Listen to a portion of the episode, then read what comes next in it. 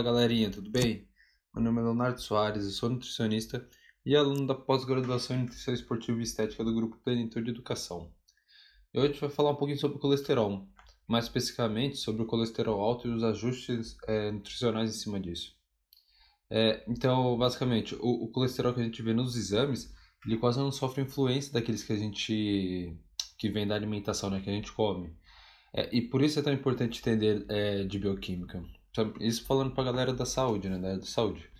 É, basicamente, aquele colesterol dos exames, ele é derivado de uma conversão de uma molécula que não é colesterol em uma molécula que é colesterol, que é chamada de acetil-CoA. É, prometo que esse daqui é o, o, único nome técnico que eu vou falar, tá, pessoal? Desanima não.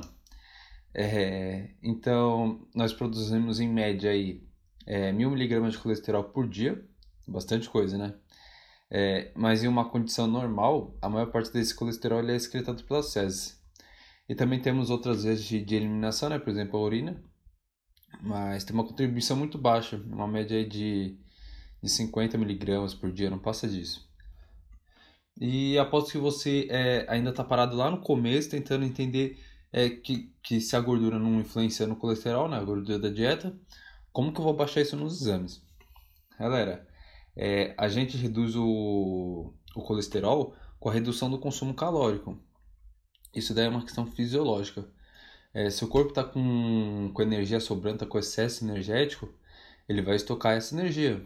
É, e para fazer essa estocagem, ele precisa fazer a, a, aquela conversão de gordura.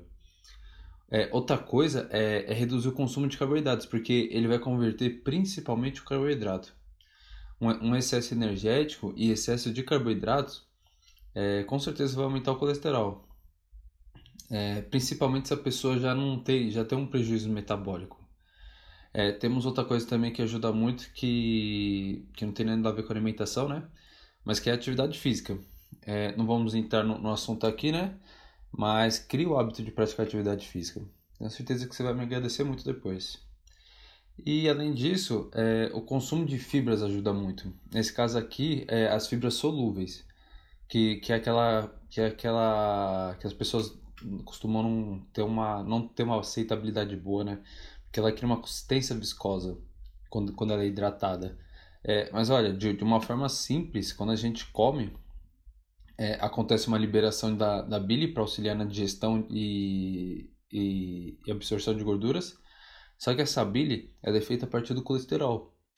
E, e nosso corpo reutiliza ela. Então, depois que, a, que ela faz todo o trabalho dela lá no intestino, ela volta ali para o seu lugar de origem, né? Só que a fibra solúvel ela vai criar uma viscosidade em volta das fezes que vai grudar essa bile, impedir que ela volte.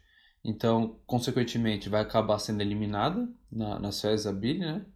Aí nosso organismo vai precisar fabricar mais bile para compensar essa perda essa perda.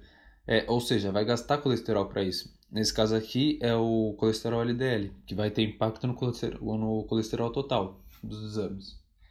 É, mas é muito importante que a fibra seja solúvel, tá, galera? É, esse efeito está diretamente relacionado com o nível de viscosidade da fibra. Por exemplo, psyllium, goma guar, é, nessa situação específica, né? É, evitem aquelas fibras aqui que, que são parcialmente hidrolisadas que elas não apresentam o mesmo efeito ou um efeito reduzido. É, e não necessariamente você precisa suplementar também.